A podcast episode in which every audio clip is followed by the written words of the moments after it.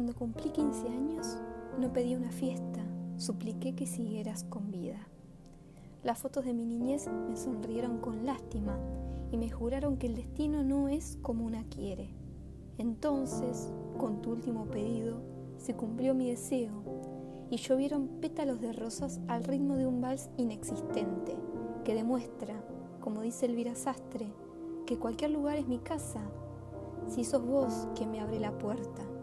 Así que cuando te lloro, más de alegría que de tristeza, mis pies se balancean bajo un escritorio estrellado de sueños, bigotes y risas. No conozco la forma del silencio, pero sí la risa de la música, cada vez que mi infancia toca el vals de Amélie en el teclado.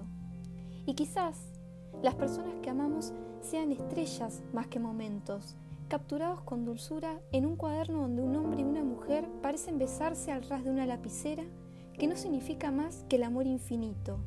Vos mismo lo dijiste.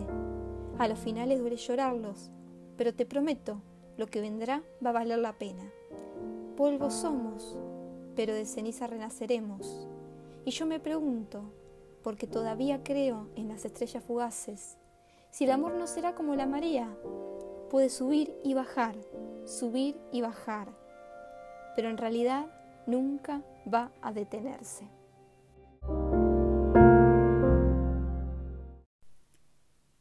Quizás viniste alguna vez y te conocí antes de recordarte. Siempre me pregunté, cuando alguien se marcha, ¿qué nos queda? Pero la vecina que falleció hace unas noches me hizo replantear y cuestionarme.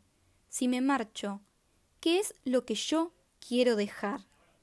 Dicen que el Alzheimer siempre gana la batalla, y pudo vencer las camisas que te elegía la abuela, los mismos tres pulobres que usaba siempre, como el que veo reflejado en la foto que tengo de algún cumpleaños. Dibujo tu voz, porque el tiempo es enemigo de los recuerdos. Pero ¿quién nos quita lo bailado, si aún con tanta tecnología no pudiste contra un respirador? El olor hospital suele ganarle al del sol, y no hablo de frío, porque en mi inventario tus abrazos son cálidos. Me pidieron que ficcione, así que hago lo que mejor sé, mentirme y fingir que estás en algún espacio entre la soledad y la gente. Si no tuvieras Alzheimer, ¿volverías a cantar el tango de Gardel que tanto amabas? ¿Le regalarías las mismas petunias a la abuela? ¿Me dirías reinita con tu suave voz?